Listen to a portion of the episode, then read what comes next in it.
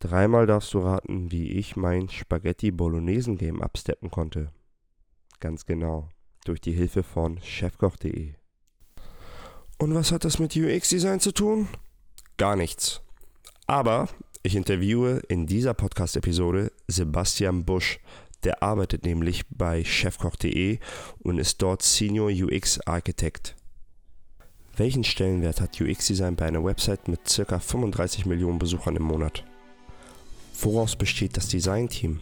Welche Disziplinen sind dort vertreten? Wie laufen die Schnittstellen zwischen Produktteam, Designteam und Codingteam ab?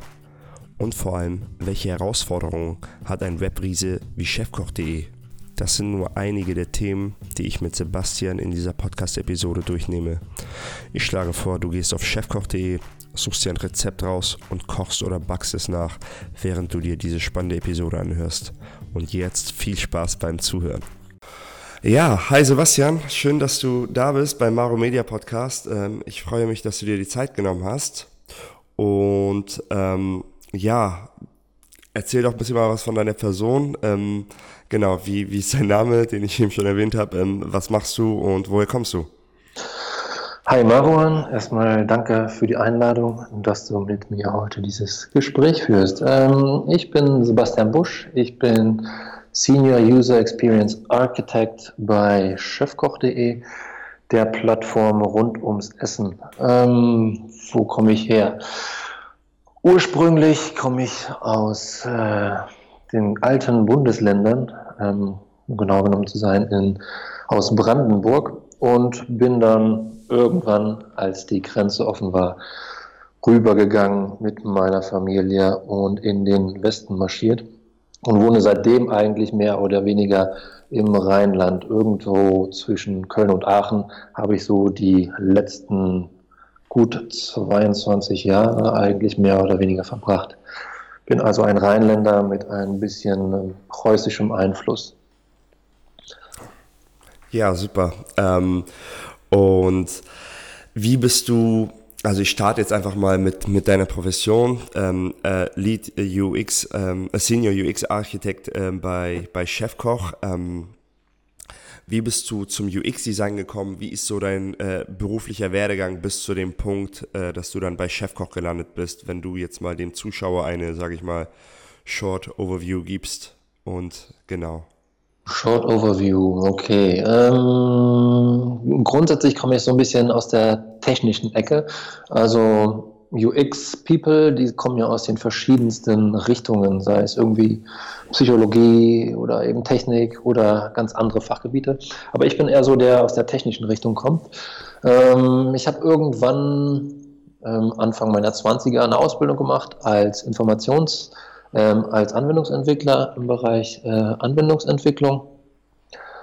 Ähm, habe mich dann aber nach einem Jahr Arbeit dazu entschieden, doch nochmal ein Studium anzugehen und habe dann Medieninformatik studiert, sowohl Bachelor als auch Master.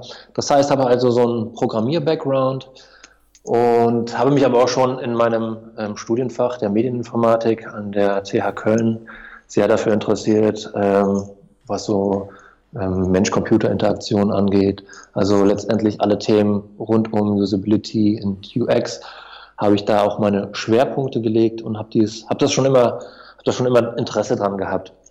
Ähm, während meines Masters habe ich aber parallel in, einer, kleiner, in einer kleinen Internetagentur gearbeitet, ähm, so circa zehn Mann groß und ähm, habe da auch nach meinem Studium noch weitergearbeitet da aber eigentlich mehr oder weniger in der Rolle als Webentwickler, Schrägstrich eierlegende Wollmilchsau so ein bisschen, ähm, weil ich da letztendlich eigentlich alles gemacht habe und mir am Ende eigentlich zu wenig UX und ähm, deshalb habe ich mich dann nochmal so ein bisschen spezialisiert und wollte wirklich eine, eine reine UX-Stelle angehen und habe mich dann beworben und meine erste richtige UX-Stelle war bei Obi, der Baumarktkette, habe da knapp zwei Jahre ähm, gearbeitet, bevor ich dann zu Chefkoch gewechselt bin und da jetzt ein bisschen länger als zwei Jahre mittlerweile arbeite. Mhm. Und Wel welches Jahr war das, als du in der Internetagentur angefangen hast, wo du dann gearbeitet hast und so, sage ich mal, eierlegende Wollmilchsau warst? Das war ähm, circa 2010 habe ich da angefangen. 2010. Also okay, das und dein Studium war schon UX bezogen, im Master. Ähm, Master war es immer noch Medieninformatik. Ähm, aber der ist ziemlich breit gefächert, der Studiengang grundsätzlich. Mhm. Also äh, kannst keine Ahnung von Medienproduktion über Homepage-Programmierung, was auch immer. Mhm. Kannst du auch in den Bereich User Experience, Mensch-Computer-Interaktion ähm, Fokus setzen. Und ich habe den Fokus da halt wirklich auf Mensch-Computer-Interaktion gesetzt. Und okay. äh, ja, hatte schon immer Spaß an diesen Themen, weil es mhm. mich einfach interessiert, wie Leute ja. ticken, wie man die Experience für Leute grundsätzlich besser machen kann in verschiedensten Bereichen. Ja, ich finde auch eine Sache, die du eben erwähnt hast, ganz spannend und die beobachte ich auch immer wieder. Es gibt die unterschiedlichsten Quereinsteiger im UX-Bereich. Wirklich, ja, ja. UX-Design ist auch so ein Überbegriff, der so viel mit abdeckt und äh, es gibt dann wirklich einige, die dann äh, nur am Scribble sind. Es gibt dann welche, die wirklich am Design sind und es gibt welche, die coden und das heißt dann auch UX-Design. Das ist halt ja, sage ich mal, so ein neuer Beruf, in Anführungsstrichen neuer. Ich glaube, den gibt es ja schon länger, aber genau. seit neuestem ist er halt in aller Munde so und, und alle sprechen immer darüber und davon. Ja, also letztendlich gibt es ihn, gibt's ihn schon lange, aber wie du schon sagst, das ist echt spannend, aus wie vielen verschiedenen Gebieten die Leute kommen. Aber das macht es auch so spannend, finde ich. Und da kann man auch ordentlich von profitieren, weil mhm. jeder irgendwie was anderes mitbringt. Ja. Ähm, wie viel, wie, wie groß ist Chefkoch.de? Ähm, Chefkoch.de ist mittlerweile 110, ähm, 120 Mitarbeiter. Die meisten sind hier in Bonn im Office, aber wir haben auch so ein paar Externe, die Homeoffice machen. Das sind aber meistens dann die Leute, die ähm, unser Forum betreuen, die dort Moderatoren sind. Und ähm, mhm. ja, also der Kern von Chefkoch, der sitzt hier schon in Bonn wunderschön am Rhein gelegen. Mhm. Und ähm, ja, letztendlich findet auch alles hier statt. Also die ganze Programmierung findet bei uns statt, die Konzipierung. Und das ist immer unterschiedlich und lustig, wenn man, wenn man Leute befragt, was meinst du so, wie viele Leute bei Chefkoch arbeiten? Oder es denen sagt, wie viele wir sind, dann sagen die einen, boah, so viele, die anderen sagen so wenig. Ähm, das ist halt unterschiedlich mit dem, was die Leute so assoziieren, was, was wir bei Chefkoch letztendlich machen. Mhm. Also ich, ich muss auch sagen, für mich klingt das auf den ersten Eindruck recht wenig, weil ich eben vorhin noch ein bisschen geschaut habe bei, ich weiß nicht, korrigiere mich bitte, wenn das falsch ist, 35 Millionen Visits im Monat, so um den, die, die, die dieser Dreh oder ist das, ist das eine falsche Zahl, die mir mein äh, Similar Web ausgegeben hat, so als erste das Analyse? Kommt schon ungefähr hin. Also wir haben Unique User im Monat so um die 20 Millionen. Das heißt, Visits sind es wahrscheinlich noch ein bisschen ein mhm. bisschen mehr. Wir haben natürlich ähm, starke Schwankungen. Wir haben gerade in den Monaten November, Dezember, wenn es auf Weihnachten zugeht und das gemeinsame Kochen, Plätzchen backen etc., dann mhm. ist natürlich immer viel los, dann haben wir so eine Spitze. Und dann kurz vor Ostern und rund um Ostern haben wir dann nochmal so eine Spitze. Und da kommen wir dann auch, also im Dezember waren wir auf 23 Millionen äh, Unique User und das mhm. ist schon, schon eine Menge, die man da im deutschen Sprachraum mit erreicht, auf jeden Fall. Das sind krasse Zahlen, dann denke ich mir auch immer, die, also ich hätte im, Hinter, im Hinterkopf, der Impact, den das hat, äh, von, von den Dingen, die, die vom UX-Design, vom Design-Team ausgehen, weil das halt auf so eine große Masse sich, sage ich mal, bemerkbar macht. So. Das ja, ja. Bei, bei solchen Nutzerzahlen ist halt was anderes, als wenn man an einer Website arbeitet, die 20.000 Besucher im Monat hat. Ähm, ja, wie direkt den die Übergang zum UX-Design bei Chefkoch. Wie habt ihr das? Habt ihr ein Design-Team? Wie groß ist das Design-Team? Und ähm, wie, wie läuft das da ab? Ja, also unser Team ist grundsätzlich besteht aus acht Leuten. Also wir haben einen relativ großen Anteil, es sind so sechs, sieben Prozent von Chefkoch ist UX, UI. Also wir sind ein gemischtes Team UX, UI. Wir haben drei ähm, UX-Architekten. Oh, darauf kommen dann nochmal drei UI-Designer dann haben wir eine studentische Hilfskraft, die hauptsächlich so im Bereich UX Research ähm, tätig ist. Und dann haben wir noch unseren Team, Teamleiter. Und wir sitzen alle zusammen in einem wunderschönen Büro und äh, tackeln da so die Aufgaben, die so täglich reinkommen. Also so richtig groß in dieser großen Ordnung sind wir auch erst seit, ja, seit, ähm, seit 2016, wo ich hier angefangen habe. Da wurde das richtig aufgebaut. Vorher hatten wir erst hatten wir nur einen UXler da, der irgendwie alles betreuen musste. Und ähm, seit 2016 sind wir da ähm, erst wieder besser aufgestellt. Mhm. Oh, ja. Wie du schon rausgehört hast, also wir machen eine Aufteilung der Arbeiten, also wirklich ähm, Konzeption, das heißt ähm, ähm, so die Discover-Phase und Grobkonzept bis ins Feinkonzept rein macht mehr oder weniger der Architekt, natürlich auch in Zusammenarbeit mit dem UIler, der dann aber übernimmt und letztendlich für das Feindesign sorgt und ähm, mehr oder weniger pixelgenau designt, um das dann an die Frontender, Frontendler dann abzugeben. Okay, also mir kommen dann direkt ein paar Fragen bei, bei, bei dieser großen Website und wie, wie legt ihr eure Aufgaben fest? Also bekommt ihr das dann vom, sage ich mal, BizDev, die sagen, okay, folgende Zahlen und da haben wir eine hohe Absprungrate, löst mal das Problem. Schaut ihr selber, okay, wo ist Nachholbedarf, das geht gar nicht oder seid ihr da wirklich zahlengetrieben und sagt, hier müssen wir das und das nachholen und das wird dann an euch abgegeben und ihr gebt das dann ans Frontend-Design ab. Wie sind da so die Abläufe und äh, die Workflows? Also die Workflows sind normalerweise so, dass wir ähm, verschiedene Scrum-Teams betreuen. Ich habe eben gesagt, dass äh, die ganze Entwicklung bei uns grundsätzlich in-house stattfindet. Das heißt, wir haben sechs verschiedene Scrum-Teams, die verschiedene, ähm, ja, sage ich mal, Seitenteile von unserer Seite verantworten. Und letztendlich sind wir dort Teammitglieder. Ähm, letztendlich die Aufgaben kommen mehr oder weniger aus dem Scrum-Team, ähm, von den POs da natürlich, äh, den Product Ownern. Ähm, aber die erhalten natürlich ihre Strategien etc. von, von oben. Also es gibt da schon ähm, so sowas wie ein Board, wir nennen das, ein Product, Product ähm, Vision Board nennen wir das. Und ähm, ja, dort entstehen die Ideen, die anhand der Strategien, die wir für ein Jahr ausgegeben haben, dann irgendwie ausgestaltet werden. Und jeder PO nimmt sich dann bestimmte, bekommt bestimmte Ziele gesetzt und ähm, ja, plant dann entsprechende Stories ein, die dann umgesetzt werden müssen. Wir unterstützen das UX-seitig natürlich sehr stark und versuchen auch selbst ähm, Themen reinzubringen, dieses Product Vision Board ähm, und versuchen uns da natürlich mit einzubringen, wenn wir sehen, dass wir da und da irgendwie grobe Sachen haben, die wir aus, aus User-Sicht einfach mal angehen müssen, ähm, dann versuchen wir das da zu, auch mit einzubringen. Aber grundsätzlich ist es so, dass es eher so auf Teamebene ist und wir in den Teams arbeiten.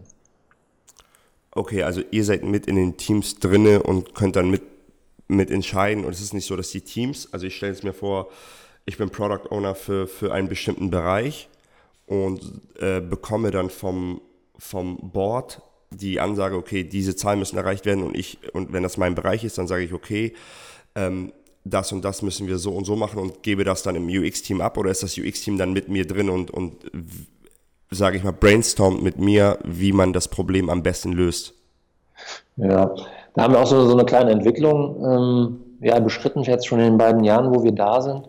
Ähm, wir haben uns bis vor einem Jahr circa noch so ein bisschen so als externe Stakeholder wahrgenommen und wurden wahrscheinlich auch in den Teams so wahrgenommen. Ähm, haben irgendwelche Aufgaben bekommen von den Product Ownern zum Beispiel, sind dann damit in unser Büro gestiefelt, ähm, haben was konzipiert, uns was erdacht, haben uns Zahlen angeguckt, sind dann zurückgekommen mit einem Design und haben das mehr oder weniger einfach reingekippt und gesagt, so, so müsste das aussehen. Da sind wir aber auch so ein bisschen von weg, weil wir gesehen haben oder gemerkt haben, dass auch die Akzeptanz nicht so wirklich da ist. Das Problem ist bei uns, dass wir ähm, ja keine 1 zu 1 Aufteilung machen können. Wir haben sechs Scrum-Teams, aber wir haben nur drei Konzepte. Das heißt, jeder Konzepter muss zwei Scrum-Teams äh, betreuen. Das heißt, wir sind immer noch keine, sage ich mal, vollwertigen Teammitglieder, aber wir versuchen schon zumindest von, die ganzen, von diesen ganzen Scrum-Zeremonien ähm, mehr oder minder alle mitzunehmen und ähm, ja und uns stärker mit einzubringen. Das heißt auch, dass wir mehr mit dem Team entwickeln wollen, dass wir ähm, teilweise Design-Sprints machen, zusammen mit den Scrum-Teams und uns dann Lösungen gemeinsam erarbeiten. Oder aber, wenn wir eine Aufgabenstellung bekommen, die wir irgendwie im Vorhinein irgendwie erarbeiten müssen, dass wir diese regelmäßig mit dem Team teilen und mit dem Team darauf auch diskutieren. Also es ist nicht so, dass wie früher. Also früher war es ein bisschen mhm. schlechter, mittlerweile ist es ein bisschen besser und mhm. auch die Akzeptanz ist einfach mehr in den Teams da, das merkt man. Ähm, wenn du von Akzeptanz sprichst, sprichst, meinst du die Akzeptanz der Product Owner ähm, über, gegenüber de, den UX-Leuten? Ähm, was meinst du mit Akzeptanz, genau? Genau, also mit Akzeptanz meine ich so, die diese Arbeitsergebnisse anerkennen. Also meine ich weniger eigentlich den Product, Product Owner, der eigentlich ähm, da nicht so das Problem darstellt in der Vergangenheit, sondern vielleicht mehr so die Akzeptanz der, der Programmierer, so nach dem Motto, was werfen die da uns jetzt hin? Ich habe aber auch Ideen, wie man das ähm, bewerkstelligen könnte okay. und wie man dieses Problem tackeln könnte. Ähm, ich meine das immer so aus, aus, aus dieser Sicht, aus dieser Perspektive. Okay, spannend, ja. Also ja. das, was ihr dann äh, letztendlich ausarbeitet und weiter abgebt zur Umsetzung. Genau. Okay, ja, ähm, ich, ich frage da halt so nach, wie, wie vorhin halt, weil, weil wir, ich sagte ja auch, das ist ein recht neuer Bereich, auch in die, die Problemstellung ändert sich halt und wird immer komplexer und da, mhm. ich glaube, jede Firma hat da eigene, eigene Abläufe für sich etabliert, wie das abläuft und ich glaube, man, man wird halt total profitieren, aber das, ich hatte nochmal, das hätte ich vielleicht am Anfang erwähnen können. Ich habe dich ja auf dem Event äh, Sunday Talks von, von bei, bei, bei Xing kennengelernt und da habt ihr mhm. auch ähm, den tollen Vortrag gemacht, ähm, wie ihr bei euch UX ähm, mehr etablieren möchtet und äh, mehr möchtet, dass die Leute ein Gefühl dafür haben, was das eigentlich ist und was man da eigentlich macht. Und gerade solche Events sind halt total cool, um sich austauschen zu können, zu links und rechts zu gucken, wie andere Leute bestimmte Dinge und Abläufe und Probleme lösen. Und ich glaube, je nach Firmengröße sind das immer ganz unterschiedliche Abläufe, die da stattfinden können. Wie du schon sagst, dass ihr jetzt ein bisschen, sage ich mal, mehr interdisziplinär unterwegs seid und das nicht mehr ganz so strikt äh, trennt. Ja. Und ähm, was ich halt ähm, spannend fände, du, du hast, du bist jetzt durchgegangen, wie wie die Abläufe sind, wie das ist. Könntest du mal einfach einen, einen Case beschreiben, wenn, wenn es jetzt heißt, ähm, die Rezeptseite, was wäre ein gängiger Case, den, den ihr jetzt so habt oder hattet in der Vergangenheit, ähm, den ihr ähm, abgearbeitet habt und wie lief da die Arbeit bis zum äh, Launch des, äh, des Features oder der, des Teilbereiches? Ja. Ähm, ja, es kann sein, dass das zum Beispiel ähm, mit einem AB-Testing losgeht. Also, dass man irgendwelche Hypothesen hat, die wir grundsätzlich erstellen oder die das Teams irgendwie hat. Da hatten wir mhm. zum Beispiel das Beispiel an unserer Rezeptdetailseite. Wir haben das irgendwie aufgeteilt, den Content auf der Rezeptdetailseite. Links in einer Zweidrittelspalte Inhalt rund ums Rezept, also Zutaten, Zubereitung etc. pipapo. Und in der rechten Spalte haben wir nochmal sowas wie eine Art Recommendations. Also wenn mhm. dir das Rezept nicht gefällt, dann guckt doch mal hier, ähm, vielleicht schmeckt dir dieses Rezept. Und da haben wir grundsätzlich mal die Hypothese gehabt, dass dieser Content zu wenig geklickt wird, weil er einfach zu weit unten in dieser rechten Spalte war. Den haben wir hochgenommen in einem Test und ähm, ja, haben dann auch in den Zahlen gesehen, dass ähm, dieser Test so gut performt hat. Also das Element in der rechten Seite wurde viel besser geklickt. Klar, konnte man sagen, ist natürlich, wenn man das irgendwie äh, in der Sichtbarkeit irgendwie erhöht. Aber auch die anderen Sachen, die ähm, darunter gelitten haben, die irgendwie nach unten gewandert sind, die haben jetzt nicht viel schlechter performt oder nicht signifikant schlechter performt. Ähm, dann hatten wir die Idee und sind dann damit ins Team gegangen, beziehungsweise hatten schon eine ganz gute Idee, wie das grundsätzlich performt. Aber wie das etc. ausgestaltet wird, ähm, das wurde dann im Team grundsätzlich besprochen. Also da wurden mehrere Vorschläge erarbeitet und das Team hat sich dann auf ein oder zwei committed. Und ähm, ja, also der Prozess ist dann so, dass wir grundsätzlich in unserer Arbeitskette mit Sketch arbeiten. Also da machen wir unsere ganzen Entwürfe. Ähm, wir übergeben das dann an Zeppelin, wo sich dann der Frontender bedienen kann und die ganzen CSS-Daten, HTML grundsätzlich sich angucken kann.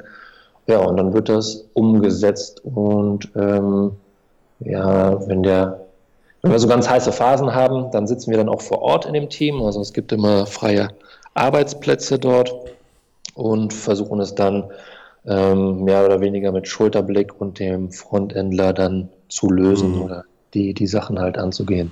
Mhm. Das und ist jetzt eher so ein kleineres Projekt ja, gewesen. Ähm, gibt aber auch größere Projekte, wo wir. Und der AB-Test, wird er, von wem wird er initiiert? Wer kommt auf die Idee und sagt, okay, lass das mal AB testen? Sind das Sachen, die du dann oder die ihr in eurem Team als UX-Designer beobachtet und sagt, hm, glaubt ihr nicht, dass wenn wir die Sidebar rechts im Viewport haben mit, mit den Recommendations, dass das besser geklickt wird? Oder ist, das, ist diese Lösung von euch erst gekommen, als ihr eine Problemstellung von, sage ich mal, Product Owner oder so hattet? Ähm, ich glaube, die Idee daraus, die ist wirklich in dem Team selbst entstanden. Ich glaube, die hatte ähm, der oder die entsprechende PO zu dem Zeitpunkt und mhm. hat gesagt, hier, hier müssen wir was machen. Also, oder grundsätzlich war, haben, war das Problem ähm, Google Analytics Zahlen. Also wir haben sehr viele Einstiege von außen, gerade über Google, die dann auf die Seite kommen und die, wenn das Rezept nicht passend ist, auch wieder abspringen. Mhm. Und wir wollen die Leute natürlich auf unserer Seite halten, dass sie da mehr äh, Page Impressions machen. Mhm. Und das war so der, der Ur-Ur-Ursprung. Und ähm, der PO ist entsprechend da hingegangen, hat sich angeschaut, was, was könnten wir vielleicht verändern und ist mit AB-Test-Hypothesen äh, an uns rangetreten. Ich betreue bei uns auch das AB-Testing-Thema. Ich habe mhm. gar nicht gesagt, eben, was ich so ganz so im Detail mache, aber unter anderem halt das AB-Testing-Thema das haben wir dann als Test eingestellt und hatten da relativ schnell ganz, ganz interessante Zahlen.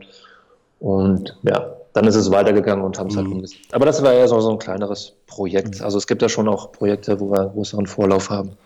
Ähm, genau, jetzt äh, nochmal zum AB-Testing. Cool, äh, gut, dass du das erwähnt hast. Ähm, bist du die, der Ansprechpartner für AB-Tests dann bei euch im Team? Genau, sowohl im Team als auch bei, bei Chefkoch selbst. Ich habe das vorher bei Obi schon so ein bisschen betrieben. Mhm. Das AB-Testing ist jetzt vielleicht ein bisschen ungewöhnlich, dass es bei UX ist. Meistens ist es so bei BI und oder, und, oder bei, bei SEO. Ähm, aber wir haben das Thema bei uns hier bei Chefkoch angenommen. Ähm, ja, weil es halt mhm. nicht mehr aus ressourcentechnischen Gründen irgendwie von, von BI bewirtschaftet werden konnte. Mhm. Und deshalb habe ich mich dem Thema angenommen, habe selbst ja, ähm, geguckt, welche Tools wir einsetzen könnten, haben damit mehreren experimentiert, bis wir jetzt ein gutes gefunden haben. Und ähm, versuche aber auch, ja, ich versuche das Testing grundsätzlich in alle Teams zu tragen. Also wir haben so einen Schulungsprozess aufgesetzt, ähm, so dass halt jedes ähm, Scrum-Team möglichst ähm, selbst AB-Tests aufsetzen sollte und könnte und hoffentlich will. Mhm dann will ich, ich mir kommen zig Fragen zu, zum AW-Test auf. Ähm, also erstmal, ich, ich werde jetzt einfach mal sagen, welche Fragen, dann kannst du ja in einem Lauf. Also wie ähm, wird jede Hypothese anhand eines äh, AB-Tests bei euch, ähm, sage ich mal, verifiziert und äh, analysiert? Und ab wann ist diese Analyse aussagekräftig? Ähm, wie lange läuft dann so ein Test? Und welches AB-Testing-Tool ähm, nutzt ihr? Wo ist da die Entscheidung gefallen bei dir? Ja, ähm, fange ich mit der letzten Frage an. Ähm, ja. Wir haben mehrere Tools durchgetestet, also ähm, AB Tasty hatten wir drin, das ist ein französischer Anbieter. Wir hatten Convert drin, das ist ein amerikanischer Anbieter. Ähm, und jetzt und auch in Zukunft, hoffentlich längere Zukunft, ähm, benutzen wir Chameleon. Das ist auch ein französischer Anbieter, der aber sehr stark auf den deutschen Markt drängt. Ähm, Im Grunde genommen können die Tools eigentlich ähnliches, ähm, aber die Zusammenarbeit mit Chameleon war einfach ähm, sehr gut. Ähm, auch die Möglichkeiten, Einfluss zu nehmen bei diesem Tool, waren einfach super und deswegen haben wir uns dafür entschieden. Und es war nochmal so, dass weiß ich nicht, es gibt auch ganz natürlich ganz große Player, so wie Optimizely am Markt, die aber aufgrund ihrer Marktsituation natürlich auch ganz andere Preise aufrufen. Und ähm, ja, auch ein gutes Tool, aber ähm, schon sehr kostenintensiv. Ja. Okay. Wie läuft das bei uns? Ja. Also Chameleon ist das, was ihr da nutzt. Chameleon ist unser Tool. Okay, genau. ja, super. Wie läuft das AB-Testing bei uns ab grundsätzlich? Also nein, es wird sicherlich nicht jede Hypothese ähm, getestet. Das, das versuchen wir zu priorisieren. Wobei ich ehrlich gestehen muss, dass wir noch nicht so viel priorisieren müssen. Also es kommen, wir haben jetzt noch nicht so viele Probleme, dass wir irgendwie so viele AB-Tests laufen haben, parallel, dass wir irgendwie sagen müssen, okay, die Hypothese, die ist, ist viel schlechter als die andere. Ähm, also testen wir jetzt erstmal das und das. Ähm, wir haben ja auch verschiedene Seitentypen und auf denen kann man ja grundsätzlich schon mal verschiedene AB-Tests laufen lassen. Mhm. Ähm, also das sind im Monat vielleicht so zwischen, zwischen 8 und 12, manchmal 15 AB-Tests, die wir laufen lassen. Ähm, aber bisher kamen wir noch nicht in die Bredouille, dass wir irgendwie sagen müssen, okay, diese Hypothese, die ist jetzt hier ähm, sehr schwach und die können wir jetzt nicht testen. Aber natürlich legen wir Wert darauf, dass vernünftige Hypothesen gebildet werden. Also. Das sollte schon, sollte schon fundiert sein und wirklich aus einem Problem, aus einem bestehenden Problem heraus ähm, ja, getriggert worden sein. Es mhm. macht jetzt nicht irgendwie Sinn, so von wegen, ähm, ich habe hier im Internet gesehen, die machen hier bei der und der Seite machen sie die Call-to-Action-Buttons rosa. Also lass uns das doch auch mal probieren bei uns. Mhm. Also das muss schon irgendwie fundiert sein, am besten anhand von irgendwelchen Google Analytics-Daten, wo wir irgendwie sehen, dass äh, bestimmte Sachen Probleme machen, wo wir dann Hypothesen erstellen, die wir uns dann Schritt für Schritt nähern. Mhm. Aber insgesamt sind wir halt noch wirklich im, im Aufbau dieses Testings. Also ich habe sehr viel Testing übernommen in den letzten beiden Jahren, aber es ist mehr und mehr so durch den Prozess, den wir eingeführt haben, dass in den einzelnen Teams getestet wird und die Verantwortlichkeiten dann auch in den einzelnen Teams ist. Also es ist bewusst, dass wir das abgegeben haben und diese Verantwortung mit unseren Teams teilen. Mhm. Und ähm, total spannend, spannende Einsichten AB-Testing. Ich finde das Thema an sich auch spannend und ähm, da entsteht ja auch dieser, dieser Business Analyst ist da auch, wie du sagtest, das ist halt dieser Teilbereich, den die dann auch mit übernehmen und das ist halt nicht immer direkt im UX-Team. Genau. Ähm, aber welche Frage ich übersprungen habe, ist, ähm, wofür bist du genau zuständig bei, bei Chefkoch in dem Team? Also was sind deine, du hast es eben grob be beschrieben, aber was sind deine, sage ich mal, dein Tagesgeschäft? Woraus bestehen deine Aufgabenfelder dort im Team? Ähm, ja, meine Aufgabenfelder in dem Team. Also grundsätzlich die Betreuung und Konzeptionierung für ähm, zwei unserer Scrum-Teams. Ähm, das heißt, dass ich in den Scrum-Teams halt sitze und dort Konzepte erarbeite zusammen mit dem Team im täglichen mhm. Doing. Die ähm, verantworten halt zwei verschiedene Bereiche unserer Seite. Mhm. Ähm, dann ist eine große Rolle, die ich auch ausfülle, ist das Thema AB-Testing, was ich gerade gesagt habe. Also da versuche ich den mhm. ganzen Prozess in die Firma zu bringen und, und unsere Kollegen zu schulen und versuche da das Thema hochzuhalten, dass wir regelmäßig AB testen, sei es im Vorhinein oder sei es auch im Nachhinein, um, ähm, um Features, die wir entwickelt haben, nochmal abzugleichen. Also wie performen die jetzt im Vergleich mit der alten Version dieses Features und so weiter mhm. und so mhm. fort. Ähm, ein weiteres Thema ist auch ein ganz wichtiges Thema bei uns. Ähm, ich bin Teil eines Ad-Expertengremiums. Ähm, wenn man unsere Seite sieht, und das, das wird jeder wissen, wir, wär, wir machen unser, unser Hauptumsatz mit, mit Werbung. Und das auch manchmal zum, zum Leidwesen mhm. unserer Nutzer und zum Leidwesen ähm, auch unserer UX-Kollegen und mir, die das natürlich und so ein bisschen verringern wollen. Und in diesem Gremium ähm, stellen wir uns diesen Themen, also grundsätzlich, wie können wir ähm, auf der einen Seite ähm, unseren Umsatz hochhalten bzw. erweitern. Andererseits, wie können wir vielleicht ähm, da dem Nutzer mehr entgegenkommen und den, ja, den Ad-Clutter, der da manchmal auf der Seite entsteht, so, so ein bisschen reduzieren. Also das ist ein ganz spannendes Thema, mhm. wo man sich auch manchmal so ein bisschen die Zähne ausbeißt, aber das ist so ein ganz, ganz großes Thema, dem ich mich auch widme. Dann noch ein anderes Thema, so UX-Research-Themen.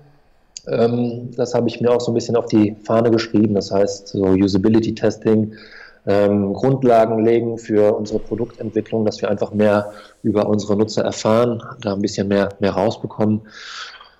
Und ein ganz bisschen auch das Thema Voice-User Interfaces, ähm, dass ich mhm. da die, die Konzeption betreue. Also da sind wir jetzt auch am Markt seit Ende letzten Jahres oder Mitte, Mitte und Ende letzten Jahres bei, bei den Amazon-Geräten, aber auch bei den Actions on Google.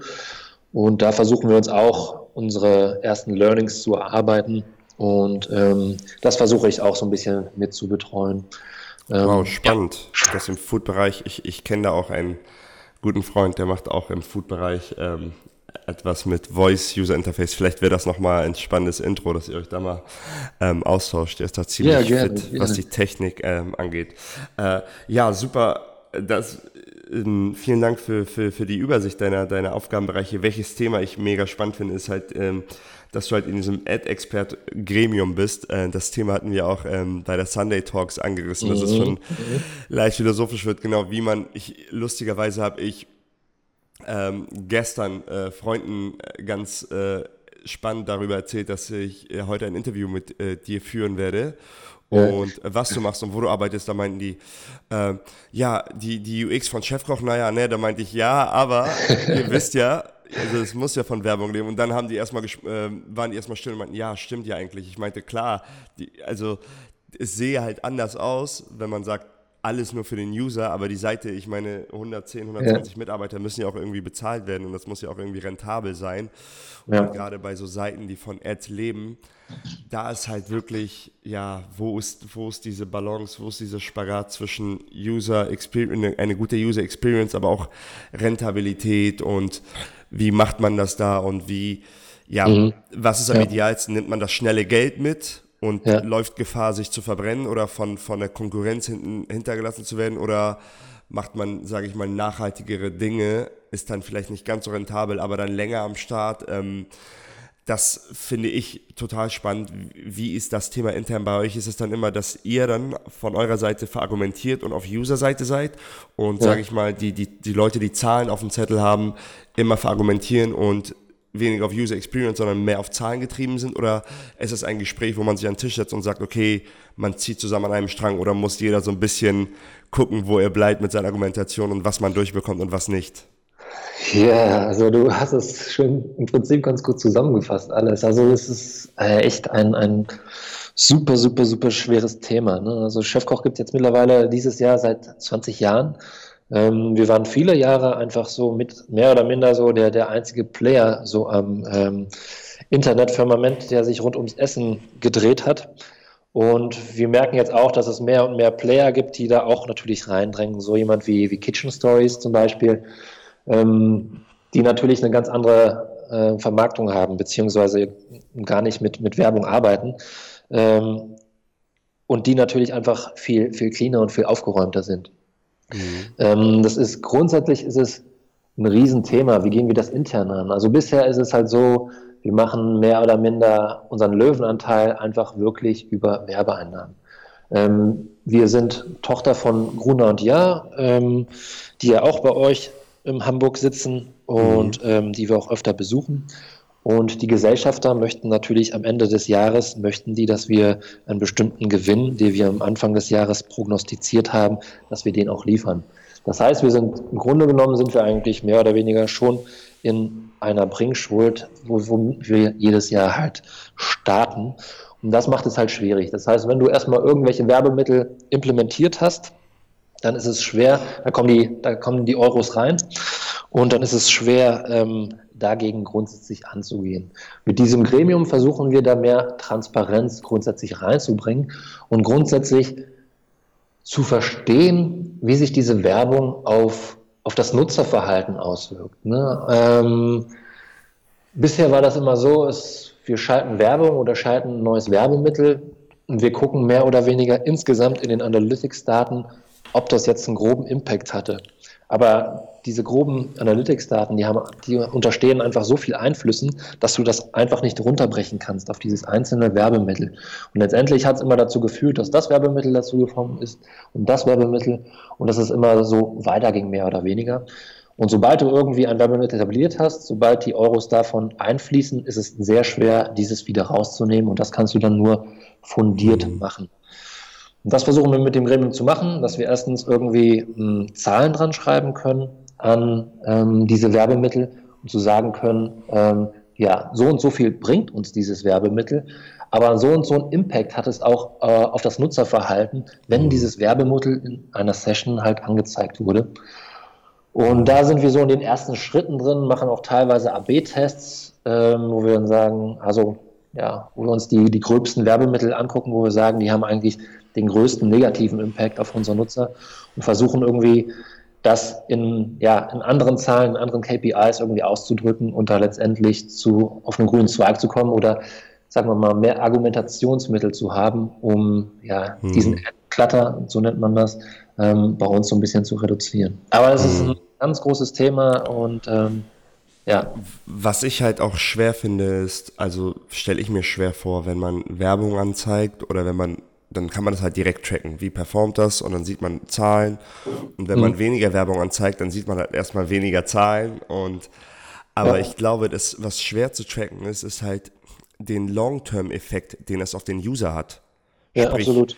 Ich habe mhm. jetzt meine Werbung geschaltet und die wird natürlich mehr geklickt, aber wie ist, also ich, ich zahle ja auch mit etwas und das ist halt mit der User-Zufriedenheit und Richtig. die springen mir dann vielleicht nach nicht beim ersten, nicht beim zweiten, nicht beim dritten, nicht beim vierten Mal, aber beim fünften oder sechsten Mal. Und das fünfte oder sechste Mal ist vielleicht zwei, drei Monate später, sehe ich halt die, die Wirkung einer Sache, die ich äh, jetzt gemacht habe und sehe dann die Verbindung gar nicht mehr. Und umgekehrt, wenn man sagt, okay, man, man hält das ein bisschen dezenter, ein bisschen cleaner und, sage ich mal, räumt den Klatter etwas mehr auf und ja. macht das äh, smarter, dann hat man natürlich erstmal nicht so glänzende Zahlen, aber wenn man nach sechs, sieben, acht Monaten eine stetige Steigerung bemerkt oder mehr Page Impressions, dann hängt das vielleicht damit zusammen und hat da vielleicht auch nicht wieder diesen direkten Bezug. Man müsste das irgendwie ähm, ja, besser, besser festhalten können, aber keine Ahnung, vielleicht gibt es da ja, vielleicht spreche ich von einem Thema, was bei Business-Analysten und, und anderen Leuten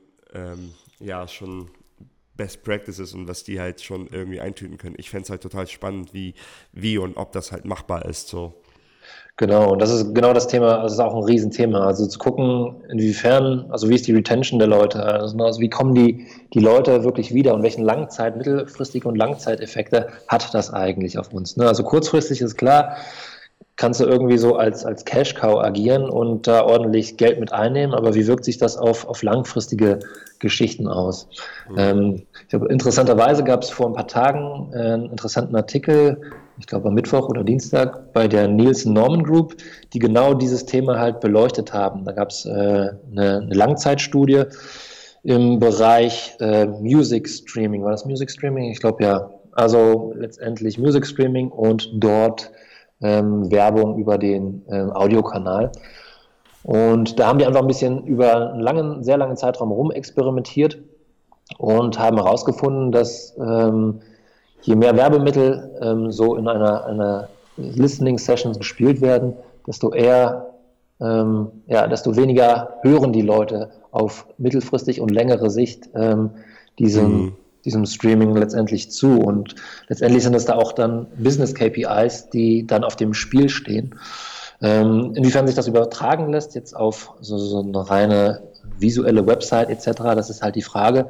Aber ich glaube halt schon, dass du da auch ja, die Nutzer auf lange Sicht irgendwie nervst oder keine Ahnung, Chefkoch ist sehr beliebt grundsätzlich, aber wenn in jedem zweiten Nebensatz dann irgendwie kommt, ja, aber die Werbung, dann, dann mhm. sagt das auch schon grundsätzlich was aus. Ne? Ja, das macht, das macht auch, es muss auch nicht mal, ich glaube, das ist manchmal auch sehr subtil.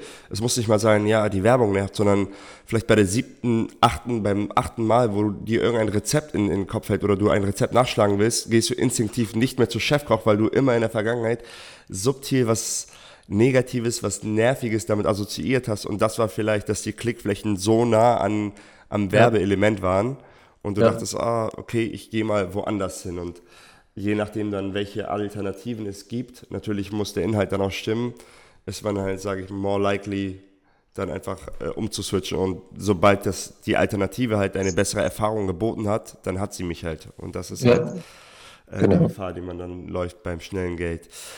Ähm, ja, spannendes Thema. Ähm, ein noch spannenderes Thema und, und auch, glaube ich, für viele nerviges, für mich sogar schon nervig in meiner Größenordnung, dann will ich nicht wissen, was das für eure Größenordnung heißt. Und ich, ich weiß nicht, weißt du schon, worauf ich hinaus will? ähm, die äh, gerade bei euch, wenn ihr viel mit User-Daten arbeitet, ja, ja. Zahlen, ähm, wie, wie DSGVO. genau, wie geht ihr damit um? Was habt ihr für Maßnahmen? Wie, wie tackelt ihr das Problem?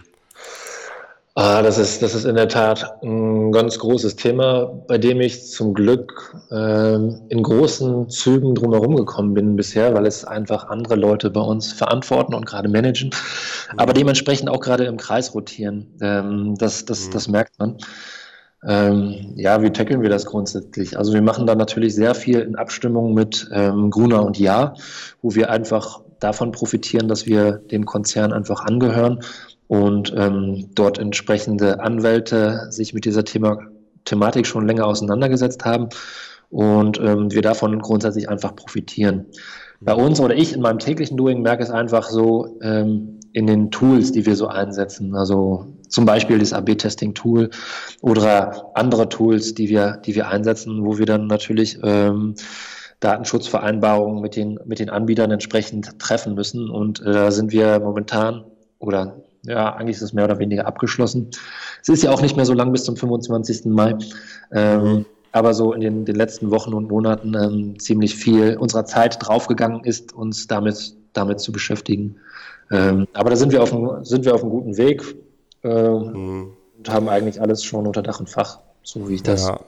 Ich bin, ich bin auch wirklich gespannt, wie, wie, wie, wie das Einzige gelöst wird, weil teilweise habe ich den Eindruck, dass die Anforderungen auch technisch schwer, so schwer umsetzbar sind, gerade für, für große Firmen und ja. ja, mal schauen. Also ich, ich bin ja jetzt schon an meiner Seite und solchen Sachen dran, aber in, in einer anderen Größenordnung ist es ja ein ganz anderes Thema und ich bin gespannt, was, was das ähm, ja, fürs Internet, gerade auch für AB-Testing und sowas heißt. Auf der einen Seite finde ich das gut, dass Europa da so, sage ich mal, ja. bedacht ist und auf Datenschutz und das ist ja auch eine wichtige Sache. Auf der anderen Seite habe ich immer im Hinterkopf, dass das jetzt ein weiteres Gewicht ist, ja. was wir mitschleppen müssen im, im Kopf-an-Kopf-Rennen der Digitalisierung mit äh, anderen Ländern und mit den Staaten und mit Übersee. Aber ja, ja, ja das, das, ist, das ist echt, das ist ein, ein großes Thema, auch gerade wie, wie Google damit umgeht. Ähm, also die zu erwartenden ähm, Strafen da sind natürlich enorm.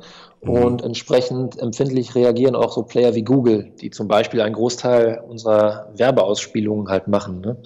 Mhm. Und die in einem ersten Aufschlag mehr oder minder haben wollten, dass wir unsere Nutzer dazu bringen, ähm, ein Opt-in zu erstellen. Oh, und okay. für, für jedes einzelne Google-Produkt, was, was dem 0815-Nutzer ja eigentlich ja, nichts sagt einfach. Ne? Also eigentlich müsstest du dann jedes einzelne Google-Tool erklären. Also was macht jetzt dieses Google-Tool? Und dann ist dann noch die Frage, welcher, welcher Nutzer wird da wirklich ein Häkchen dran setzen und sagen, ja, okay, ähm, das das mache ich, das mache ich, das mache ich und das hier nicht. Der würde wahrscheinlich eher alles irgendwie ausschlagen oder sagen, kenne ich nicht, brauche ich nicht, was wollen die von mir? Mhm. Und einfach überfordert sein mit dieser ganzen Thematik.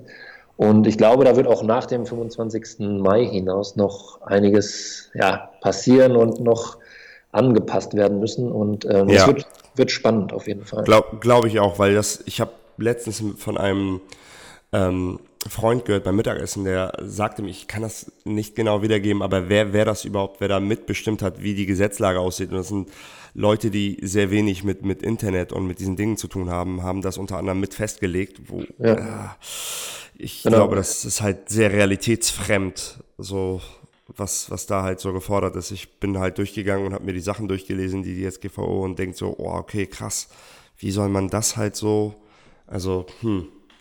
Ja, ja, absolut. Ich bin mal gespannt, was es da, also auch die, auf die ersten ähm, Gerichtsverhandlungen, die sind ja meistens ähm, wegweisend, ne? Und da mhm. möchte ja keiner der Erste sein, der irgendwie ja. vor, vor dem Gericht steht, aber das irgendeiner stimmt. wird es sein. Und äh, da wird, es wird ganz spannend so sein, was, was, was dabei irgendwie rumkommt, ja. was dabei rauskommt. Also das ja, ist interessant und äh, ja, super wird interessant bleiben. Aber ja. zum Glück habe, wie gesagt, ich habe damit wenig, wenig zu tun bei mir im täglichen Doing. Ich musste das jetzt für ein paar Tools abklären. Ähm, aber ähm, da bin ich zum Glück ähm, von verschont. Das ist das, der Vorteil, wenn man in einem größeren Unternehmen arbeitet ja. und nicht selbstständig ist, wie, wie du genau. das. Die ja. Vorteile des Corporates, ja. Ich, ich gehe gerade durch meine ganzen Kunden und gucke, welche kritischen Plugins ich installiert habe, die irgendwas tracken sollten und werde dann nochmal mit denen dann per E-Mail nochmal aufklären und schauen, welche Maßnahmen da vorgenommen werden müssen. Ja. Ähm, ja, super, äh, super, super Insights auf jeden Fall von, von Chefkoch und wie die Arbeitsabläufe sind. Einfach nochmal zu dir und deiner Person, was ich immer spannend finde, weil ich merke oder ich beobachte, dass gerade in dem Berufsfeld UX sehe ich selten Leute, die sagen, ja, hm, ist halt ein Job, sondern das sind immer Leute, die, die strahlen, wenn sie davon erzählen und die, die das echt gerne machen. Ja. Ähm, ist das, also von meiner Einschätzung, von dem, ich habe dich ja persönlich kennengelernt, würde ich dich auf jeden Fall dazu zählen. Was, wenn dem so ist, was treibt dich und deine Arbeit an? Was motiviert dich, äh, sage ich mal, jeden Tag zu äh, Chefkoch zu gehen äh, und äh, da 110 Prozent zu geben? Ähm, es sind sowohl so eigene Faktoren als auch ja, Faktoren hier rund um meine Arbeitsbedingungen. Aber ganz groß und vorne sehen würde ich die Neugier. Also ich habe einfach Spaß daran zu verstehen, wie Leute ticken und wie man ihnen grundsätzlich helfen kann in, im täglichen Doing. Ähm, jetzt auf, auf Chefkoch speziell ist das Thema Nahrung, Ernährung, Essen ist natürlich eines der, der wichtigsten für jeden Menschen. Und äh, Menschen dabei zu unterstützen, ähm, das richtige Essen zu finden, das richtige Essen für andere zu kochen, gemeinsam zu kochen, das ist einfach was, was, was mir Spaß macht ähm, und ähm, ja, was mich bewegt, jeden Tag hier, hier reinzukommen. Grundsätzlich auch das Thema ähm, Neues zu lernen. Also ich finde gerade in unserem Bereich UX ist es so, dass du eigentlich dass es ja, dass du täglich neue Sachen lernen kannst und täglich aufs Neue überrascht werden kannst, dass du neue Methoden ausprobieren kannst, dass du neue Tools ausprobieren kannst, dass du dich mit, mit Leuten unterhältst, die ähnliches machen in dem Bereich oder auch was ganz anderes und da einfach Sachen auch adaptieren kannst. Also es ist einfach ein Feld, wo nichts in Stein gemeißelt ist, sage ich mal, sondern du dir einfach viel in deinem täglichen Doing selbst erarbeitest und keine Ahnung, Best Practices sozusagen auch ja in vielerlei Hinsicht auch vielleicht auf deine Nutzergruppe gar nicht passen und du das für deine Nutzergruppe irgendwie anpassen musst. Und das ist einfach ja so viel, so viel Neues, neue Herausforderungen, wo es einfach Spaß macht, ähm, ja, wo man auch eine gewisse Herausforderung hat. Also das mhm. ist so, so die intrinsische Motivation. Dann natürlich so Chefkoch-spezifisch, was ich eben schon kurz sagte, ist halt so das Thema Essen. Also es ist halt ein positives Thema. Ähm, mit vielen Leuten, mit denen du redest und irgendwie Chefkoch erwähnst, dann merkst du einfach, boah, Chefkoch, wie cool. Ähm, es ist jetzt vielleicht so aus, gerade aus UX-Sicht, vielleicht noch nicht die, die optimale, optimale Seite, da arbeiten wir dran. Aber, aber bei den Leuten ist grundsätzlich ein positiver Tenor verbunden mit Chefkoch, also bei mhm. den meisten. Und ja. das, das erfreut einen einfach und es macht Spaß, dafür zu arbeiten. Mhm. Und ähm, es macht auch Spaß, einfach ja, so viel Einfluss zu haben auf so viele Millionen Menschen, die man letztendlich mit, mit kleinen Änderungen schon irgendwie ja, Impact mhm. hat. Mhm. Und ähm, das ist sicherlich auch eine Motivation. Und zum anderen ist Chefkoch auch einfach ein, ein klasse Arbeitgeber, der viel macht, ähm, gerade so Work-Life-Balance-mäßig. Und ähm, also es ist halt ein cooles Gesamtpaket, aber ja, als UXler arbeite ich einfach auch gern, weil es Spaß macht. Super, ja. Cool. Ähm, und was sind, was sind so deine, also wie du sagtest, man ständig neue Herausforderungen, ständig Neues lernen, ähm, was halt sich immer schneller, immer stetiger ändert.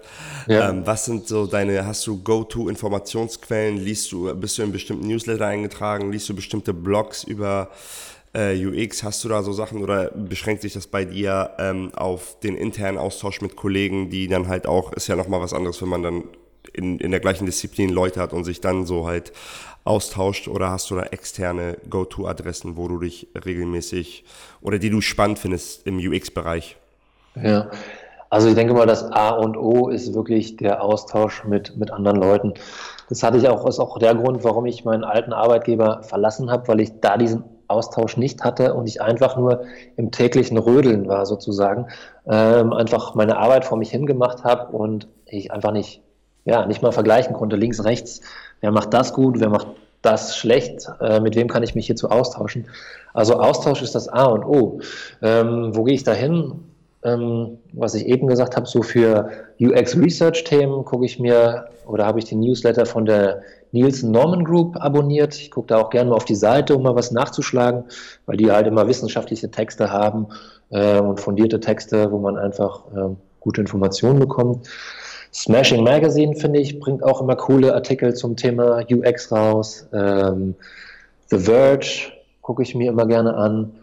Und ähm, bin auch bei Twitter gucke ich mir den einen oder anderen, ähm, folge ich da. Also die ganzen UX-Stammtische Cologne, Bonn, den folge ich grundsätzlich und teilweise den Leuten, die da ähm, irgendwie partizipieren. Mhm. Was, was ist gesagt, die Nils Norman Group? Das, sorry, dass ich jetzt gerade unterbreche, aber das hattest du jetzt zwei, dreimal erwähnt. Kannst du ganz kurz beschreiben, Nils Norman Group, ist das ein, ich kann mir nichts drunter, also ich, ich habe die gar nicht auf dem Zettel. Also Nielsen ähm, ist mehr oder minder mit einer der großen UX, Mensch-Computer-Interaktionsgurus, die es so gibt. Und die Nielsen Norman Group, das ist letztendlich auch, ich glaube, die haben auch einfach eine Agentur, wo die ähm, Leute mit ähm, beraten oder Firmen beraten, was so Mensch-Computer-Interaktionsthemen angeht. Aber die haben halt auch einfach eine große Seite, wo sie einfach grundsätzliche UX-Research-Methoden beleuchten und immer, immer wieder beleuchten und sagen, was, was man machen sollte, wie man welche Methode einsetzt und ähm, das alles fundiert auf Basis äh, ja, wissenschaftlicher Arbeiten. Und mhm. es ist total spannend, wenn man da wirklich ein fundiertes Wissen in dem Bereich äh, Research haben möchte, dann ist das, äh, macht das echt Sinn, da mal reinzugucken. Cool, super. Würde ich, würde ich mir auf jeden Fall notieren. Was, was auch noch ganz spannend ist, vielleicht für dich oder auch für die Zuhörer, was ich auch immer total gerne lese und auch schöne Zusammenfassung ist, ähm, vielleicht kennst du das ja auch selber, produktbezogen.de.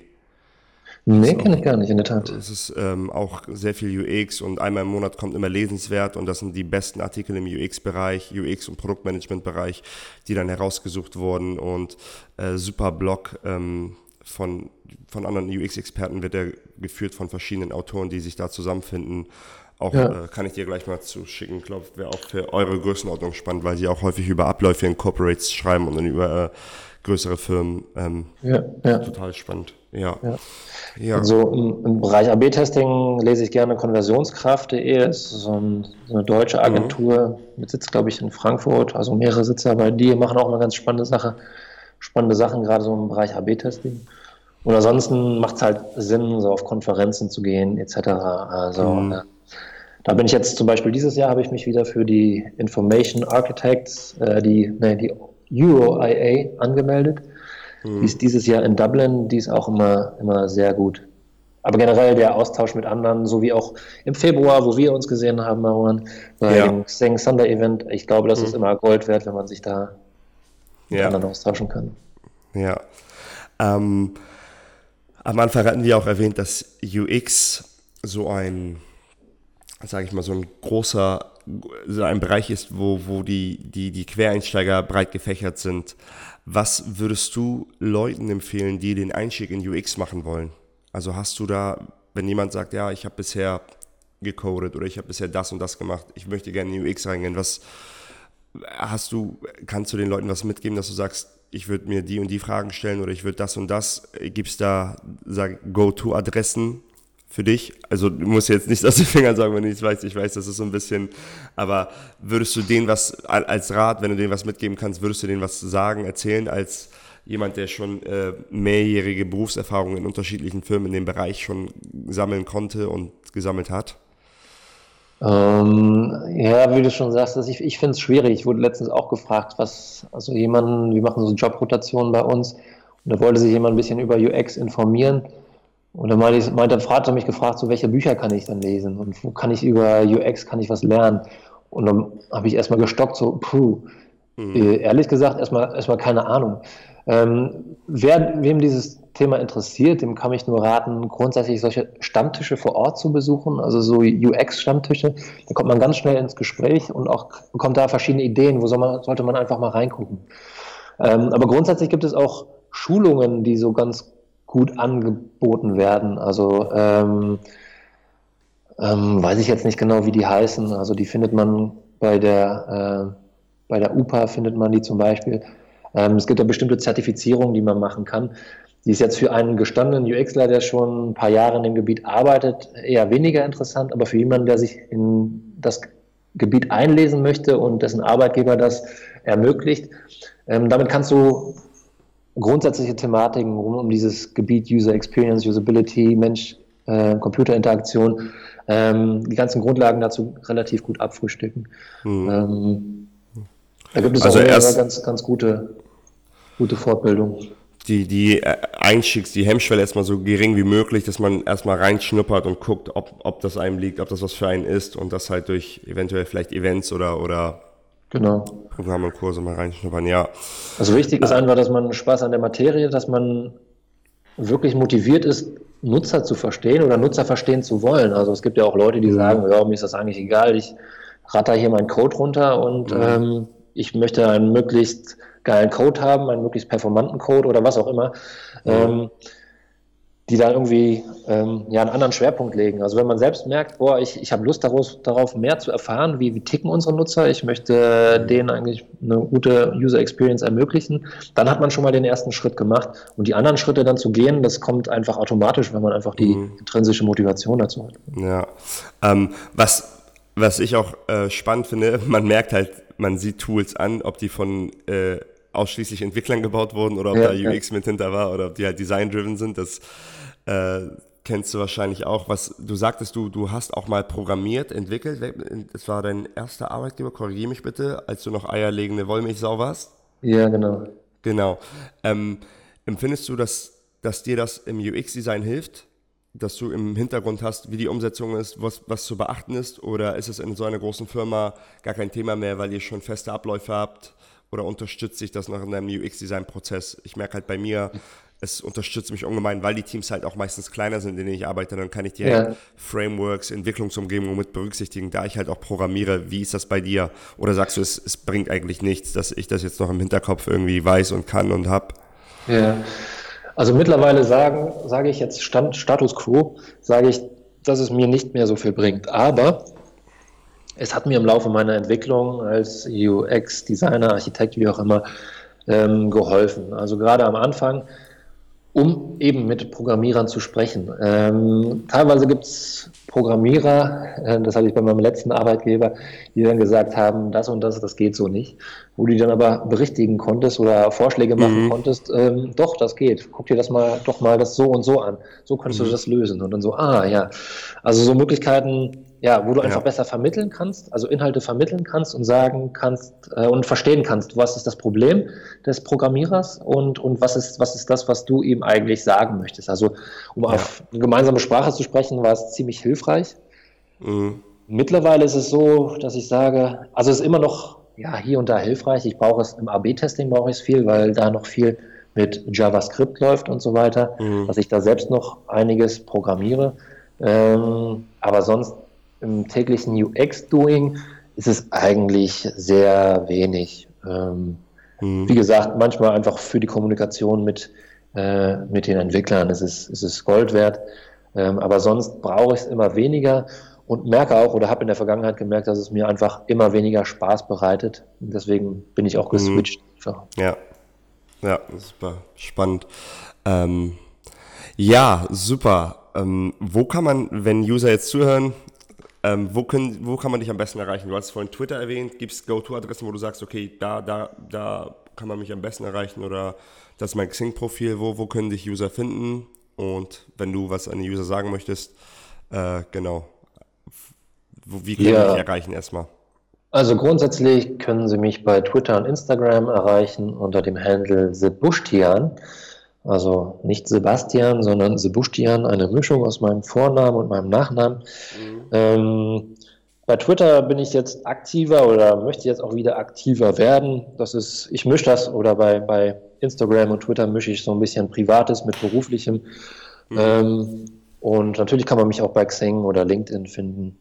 Mhm. Ähm, ich weiß jetzt gar nicht, ob ich da ein spezifisches Handle habe. Ich bin immer gerne offen für einen Austausch, gerade zu den Themen, die ich oben genannt habe oder mhm. besprochen mhm. habe. Und man kann mich immer gerne anhauen. Es kann mhm. sein, dass ich in den nächsten vier Monaten vielleicht nicht so gut erreichbar bin, weil ich da ein bisschen Elternzeit mache. Ah, Aber cool. ähm, okay. ansonsten gerne einfach melden und ansprechen. Super, ja. Und äh, abschließend, möchtest du den Zuhörern irgendwas mitgeben, irgendwas loswerden? Den zukünftigen UX-Designern oder den schon äh, jetzigen UX-Designern in dem Bereich, in dem Websegment?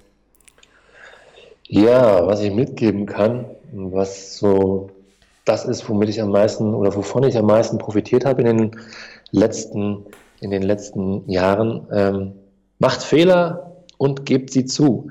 Es bringt nichts, ähm, irgendwie nach Best Practices zu handeln und zu sehen, dass es für die eigene Nutzergruppe irgendwie nicht passt. Ähm, es kann noch so eine, ähm, ja, ein gutes Best Practice sein, wenn es eure Nutzer nicht annehmen, wenn eure Nutzer anders ticken, dann bringt es nichts, ähm, das so zu machen wie jemand anders, nur weil es bei dem funktioniert hat. Also gesteht Fehler ein und seid mutig, probiert Sachen aus. Und ähm, bei allem, was ihr tut, versucht zu messen, was euer Impact ist oder was der Impact eurer Änderung ist, eures Designs und eurer Designentwürfe. Also dieses Thema, ähm, wie gehen die Leute damit um, sei es durch Messungen über AB-Testing oder Google Analytics oder was auch immer. Wichtig ist, dass ihr das irgendwie verfolgt und auch mal gucken könnt, was ist der Return of Invest eurer Konzepte und eurer Änderungen. Und so das Letzte ist, tauscht euch aus. Also es ist echt, man profitiert so davon, ähm, dass man einfach miteinander redet. Ähm, und ja, da muss man natürlich auch so ein bisschen was von sich preisgeben, ein bisschen äh, von sich erzählen, was man selbst so macht. Ähm, aber insgesamt können davon nur alle profitieren, wenn man das ein bisschen offen und transparent handhabt, gerade in dem Bereich. Also do it. Super macht Fehler und gebt sie zu. Das gefällt mir richtig gut. Und halt auch der Austausch super gut. Das ist eines der Motivationen für den Podcast, wo ich dachte, ey, wie viele Leute hören sich das an? Da dachte ich, ey, mach einfach, weil alleine schon so ja, ein ja. Gespräch, was wir jetzt gerade geführt haben, finde ich so schön und so cool. Und ich hätte das auch, wenn wir jetzt einfach uns irgendwann im Café getroffen hätten, hätte ich gedacht, oh, warum stand jetzt kein Mikro hier und andere Leute hätten mal zugehört, weil ich das, weil ich glaube, dass das auch relevant sein kann für andere und man selbst, wie deine Quellen, die du vorhin erwähnt hast, wo du dir Input holst, man selbst profitiert ja so viel von dem, was andere so mitteilen, was andere, sage ich mal, der Community geben, dann denke ich mir, es ist auch schön, wenn man sein Wissen oder seine Erfahrung der Community teilt, sodass äh, andere auch was davon haben, dass man das einfach gemeinsam Ja, total, total, ja. Sebastian, vielen, vielen Dank äh, für deine Zeit, ähm, dass du dir die Zeit genommen hast, ähm, mit mir jetzt diesen Podcast zu machen, dass du so viele Insights preisgegeben hast über Chefkoch, wie es bei euch abläuft und äh, auch für den Vortrag damals bei der, bei der Sunday Talks beim, beim Xing-Event. Und ähm, es hat mich sehr gefreut, dich als Podcast-Gast zu haben und ich werde weiterhin, ich werde dich gleich mal bei Twitter äh, adden und ich werde weiterhin auf dem Laufenden sein, was du so machst und ähm, ja, möchte mich ähm, herzlich bedanken für, dein, für deine Zeit hier im Podcast. Ja, danke dir. Mir hat es auch Spaß gemacht, Marwan, und ich hoffe, dass wir das vielleicht nochmal wiederholen können, weil ich gemerkt ja. habe, dass man das ein oder andere Thema doch noch in einer gewissen Tiefe noch ein bisschen mehr besprechen kann. Oder vielleicht hast du auch nochmal Themen und Tipps ja. für mich. Und ähm, ja, danke für das sehr, Gespräch. Ja, sehr gerne, sehr gerne. Hat Spaß gemacht. Super. Bis dann. Ciao, ciao. Ciao. Hi, ich bin's nochmal. Ich hoffe, dir hat der Podcast gefallen und dein gekochtes Essen geschmeckt. Wenn dir der Podcast gefallen hat, dann bewerte ihn bitte im iTunes Store. Das hilft mir ungemein, dem Podcast mehr Sichtbarkeit zu verschaffen. Und äh, teile ihn mit Freunden und Bekannten, wenn du glaubst, dass diese Thematik anderen weiterhelfen könnte und folge mir auf Instagram für tägliche Updates und meiner UX-Reise. Vielen, vielen Dank fürs Einschalten. Rezension, Feedbacks, persönliches Feedback, das gibt mir so viel Motivation weiterzumachen und Woche für Woche Folgen zu liefern. Also vielen Dank fürs Einschalten und bis zum nächsten Mal beim Maro Media Podcast. Ciao, ciao.